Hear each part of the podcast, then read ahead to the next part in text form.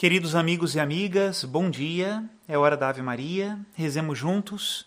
Em nome do Pai, do Filho e do Espírito Santo. Amém. O anjo do Senhor anunciou a Maria, e ela concebeu do Espírito Santo. Ave Maria, cheia de graça, o Senhor é convosco. Bendita sois vós entre as mulheres, e bendito é o fruto do vosso ventre, Jesus. Santa Maria, Mãe de Deus, rogai por nós, pecadores, agora e na hora de nossa morte. Amém. Eis aqui a escrava do Senhor, faça-se em mim segundo a vossa palavra. Ave Maria, cheia de graça, o Senhor é convosco. Bendita sois vós entre as mulheres, e bendito é o fruto do vosso ventre, Jesus. Santa Maria, Mãe de Deus, rogai por nós, pecadores, agora e na hora de nossa morte. Amém. E o Verbo de Deus se fez carne e habitou entre nós. Ave Maria, cheia de graça, o Senhor é convosco.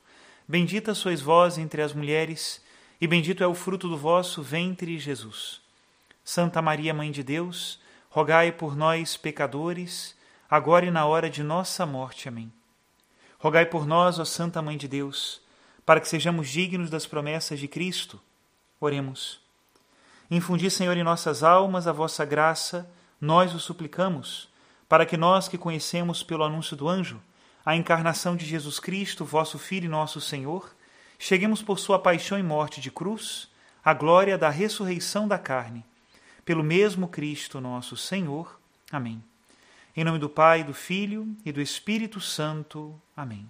Queridos irmãos e irmãs, damos continuidade às catequeses do Papa Francisco sobre a carta aos Gálatas. Hoje nós leremos a terceira catequese, que tem como tema o Evangelho é um só e ela foi proferida pelo Santo Padre no dia 4 de agosto de 2021.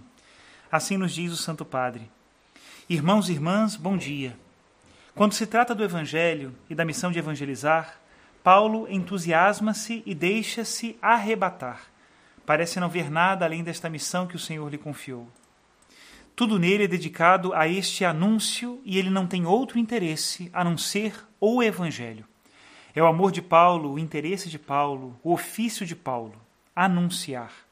Chega a ponto de dizer: Cristo não me enviou a batizar, mas a pregar o Evangelho. Paulo interpreta toda a sua existência como uma chamada a evangelizar, a fazer conhecer a mensagem de Cristo, a fazer conhecer o Evangelho. Ai de mim, diz ele, se não evangelizar. E escrevendo aos cristãos de Roma, apresenta-se simplesmente assim: Paulo, servo de Jesus Cristo, apóstolo por vocação, escolhido para anunciar o Evangelho de Deus. Esta é a sua vocação?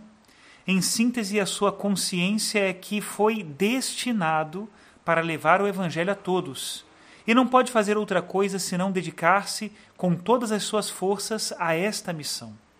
Portanto, compreende-se a tristeza, a desilusão e até a amargura do apóstolo em relação aos Gálatas, que, aos seus olhos, enveredam por um caminho errado que os levará a um ponto de não retorno. Eles erraram a estrada. O eixo em torno do qual tudo gira é o Evangelho. Paulo não pensa nos quatro evangelhos como é espontâneo para nós hoje. Com efeito, quando envia esta carta, nenhum dos quatro evangelhos tinha sido escrito. Para ele, o evangelho é o que ele prega, isto chama de querigma, ou seja, anúncio. E qual anúncio? Da morte e ressurreição de Jesus como fonte de salvação.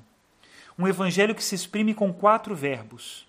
Cristo morreu pelos nossos pecados, foi sepultado e ressuscitou ao terceiro dia, segundo as Escrituras, e apareceu a Cefas. Este é o anúncio de Paulo o anúncio que nos dá vida a todos. Este Evangelho é o cumprimento das promessas e a salvação oferecida a todos os homens. Quem o recebe reconcilia-se com Deus, é acolhido como um verdadeiro filho e recebe em herança a vida eterna. Diante de um dom tão grande que foi dado aos Gálatas, o apóstolo não consegue explicar por que eles pensam em aceitar outro evangelho talvez um mais sofisticado, mais intelectual, um outro evangelho. Contudo, devemos notar que estes cristãos ainda não abandonaram o evangelho anunciado por Paulo. o apóstolo sabe que eles ainda estão a tempo de não dar um passo falso e por isso admoesta-os com vigor, com muito vigor.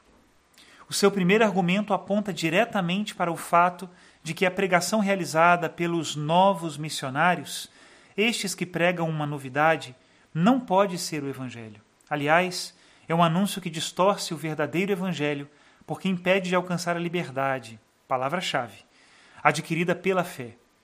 Os Gálatas ainda são principiantes e a sua desorientação é compreensível ainda não conhecem a complexidade da lei mosaica e o entusiasmo de abraçar a fé em Cristo leva-os a ouvir estes novos pregadores, iludindo-se de que a sua mensagem é complementar a de Paulo.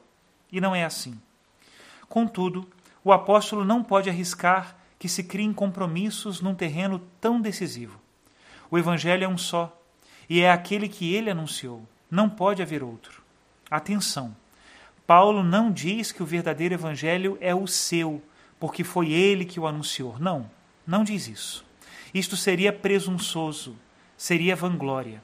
Aliás, afirma que o seu evangelho, o mesmo que os outros apóstolos anunciavam noutros lugares, é o único autêntico, pois é o de Jesus Cristo. Assim escreve: Faço-vos saber, irmãos, que o evangelho que por mim foi anunciado não é segundo os homens, porque não o recebi nem aprendi de homem algum, mas pela revelação de Jesus Cristo. Podemos compreender por que Paulo usa termos tão duros. Utiliza duas vezes a expressão anátema, que indica a exigência de manter afastado da comunidade aquilo que ameaça os seus fundamentos. E este novo evangelho ameaça os fundamentos da comunidade. Em suma, neste ponto, o apóstolo não deixa espaço para uma negociação não se pode negociar. Com a verdade do Evangelho não se pode negociar. Ou recebes o Evangelho como é, como foi anunciado, ou recebes outra coisa. Mas o Evangelho não pode ser negociado, não se transige. A fé em Jesus não é uma mercadoria a negociar. É salvação, é encontro, é redenção. Não se barateia. Esta situação descrita no início da carta parece paradoxal pois todos os sujeitos em questão parecem ser animados por bons sentimentos. Os Gálatas que ouvem os novos missionários pensam que pela circuncisão serão ainda mais devotados à vontade de Deus e agradarão mais a Paulo. Os inimigos de Paulo parecem estar animados pela fidelidade à tradição recebida dos pais e consideram que a fé genuína consiste em observar a lei. Face a esta suprema fidelidade, justificam até as insinuações e suspeitas a respeito de Paulo, considerado pouco ortodoxo no que se refere à tradição. O próprio apóstolo está bem consciente de que a sua missão é de natureza divina, foi revelada pelo próprio Cristo a ele, e por isso é movido por um entusiasmo total pela novidade do Evangelho, que é uma novidade radical, não é uma novidade passageira, não há evangelhos na moda. O evangelho é sempre novo e é a novidade. A sua ansiedade pastoral leva-o a ser severo, porque vê o grande risco que os jovens cristãos enfrentam. Em síntese, é preciso desvencilhar-se neste labirinto de boas intenções para compreender a verdade suprema que se apresenta como a mais coerente com a pessoa e a pregação de Jesus e com a sua revelação do amor do Pai.